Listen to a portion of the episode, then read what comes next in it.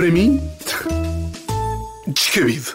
Então, sábado fui a um casamento. Olha, não me vais dizer, por Então, amor de Deus, que, que sábado- casamentos são descabidos. Não, não vou dizer que os casamentos são descabidos.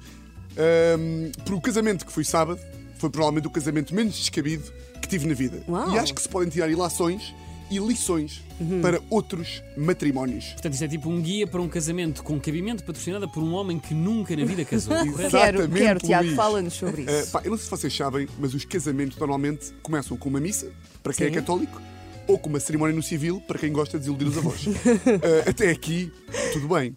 O primeiro fenómeno descabido acontece só depois da cerimónia. Hum, para, quem nunca, para quem nunca foi a um casamento, existe uma, uma tradição que é, acabada a cerimónia, Uhum. os convidados dirigem-se para a porta da igreja, onde ficam à espera que os noivos saiam. Ok. Quando os noivos abandonam a igreja, principia o espetáculo da estupidez. Falo naturalmente do hábito de mandar arroz à cara dos Mas ainda noivos. se, ainda se manda? Arroz? Amanda-se, e Ainda às vezes é aos manda-se cornos um dos noivos, dependendo do casal. Ahm, sim, em 2022 ainda há pessoas que acham razoável arremessar arroz basmati à cara de quem acabou de contrair matrimónio. É uma superstição. É? É. É que ao menos mandava, sei lá, sorte. ao menos mandava-se um arroz já feito ali com alho e coentros, porque com o tempo de espera da noiva, mais aquela hora da cerimónia, pedia-se um arroz carolino, Hum. talvez acompanhado por uns filetes. Com Ah, arroz de tomate, pá, tão bom. exatamente. Então aqueles casamentos começam ao meio-dia. Ele deixava ali às duas da tarde a ver se não marchavam uns filetes. Pá. Já me perdi onde é que eu estava. Ah, depois dos nubentes comerem arroz com o nariz, segue-se um dos momentos mais constrangedores de todo o dia. Ainda com vestígios de cigala nas orelhas, os esposos ficam no cimo das escadas da igreja a receber palmas de toda a gente. No momento a que eu gosto de chamar, então, mas isto é um casamento ou a tomada de posse do Presidente da Câmara? Epá, eu aqui, epá, eu tenho imensa pena dos noivos, porque eles estão ali especados, assim.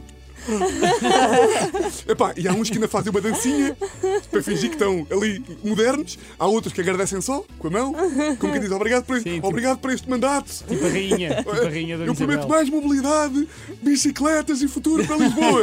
Mas a maior parte dos noivos fica ali a ouvir toda a gente a cantar aquela, famosa, aquela famosa música. E viva os noivos! Lá, lá, lá, lá, lá, lá, e viva os noivos! E esta, Arrepiante. esta é uma que eu não consigo perceber. Quem é que inventou Este cântico. que dizer viva aos noivos era giro. Sabem quem é que diz viva? A minha avó, quando Portugal joga no Euro. E ela quer ser super moderna e quer fazer parte e diz: Viva Portugal! Vamos vencer! Marca Cristiano! Dizer viva. Não é jovem. Viva é o que diz um gestor de conta que quer ser moderno. Viva Luís! Já conhece a nova campanha de crédito de habitação?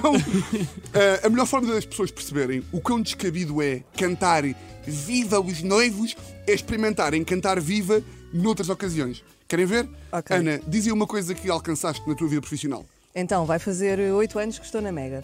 E viva a Ana! Lá, lá, lá, lá, lá, lá, e viva gostei. Que vergonha! Ana- é estava tipo, obrigado! Pá, eu se algum dia me casar, vou ter seguranças no casamento cuja única tarefa é expulsar fora todas as pessoas que comecem a cantar esta música. Até Tiago. digo que não me cantaram esta música. Não Cantaram? cantaram? Não cantaram. Pobre, pobre Ana, pobre Ana. Mais, mais tradições descabidas em casamentos, Tiago. Dá-nos mais, dá-nos mais. Pronto, depois da parte da cerimónia, segue-se Uhum. o cocktail antes do jantar. Isto é aquele momento em que os noivos confraternizam com ah, os amigos e com a família. E aproveitam para comer, eh, provar as entradas, comer uns canapés, beber uns copitos. Não, não, pá. Isto é o momento onde os noivos que pagaram a festa têm de tirar fotografias com toda a gente. Epá, imaginem, eu pais e padrinhos percebo, mas de repente é tipo, ah, está ali o Renato que veio de Vila Viçosa e tem que tirar uma foto contigo. Ah, agora com a malta do trabalho, na qual se inclui o meu chefe, que eu odeio, mas que se não convidar fica um ambiente E estranho. depois falta sempre um e chamam. Chama e depois lá, o primo do. Epá, é uma chatice. Primo do Ah, Lolé. ah, e de repente, tu só queres uma mini, um croquete de alheira para celebrar o teu casamento e estás ali para essa gala da TV no Sasha Summer Sessions. De repente aparece o Paulo Pires de linho, estão a ver?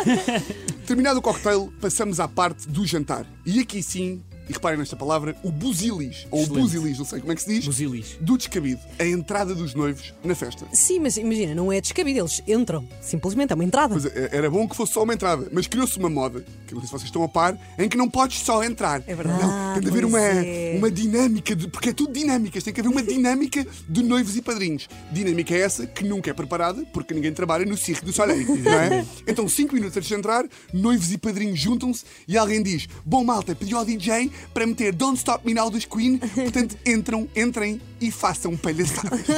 Agora, 30 segundos de macacadas é fácil, mas o Freddie Mercury canta 3 minutos e meio e de repente ninguém sabe a letra. E é uma vergonha porque está tudo. Down, down, in, on, oh.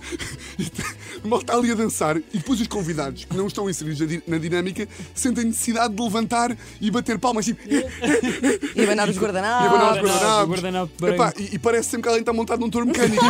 Mas não, pá, são só os 90 que estão a dançar. Mas eu posso confirmar que este é o momento mais awkward de Claro. todo um casamento para os noivos. Uh, mas ainda há um momento awkward que eu guardei aqui para o fim, que é discursos de casamento. Pá, os discursos também, é que daqui a bocado também é tudo descabido, Tiago. Não, Liz, eu gosto. Eu gosto de discursos. E repara no que eu disse. Discursos. Discursos não são ditados.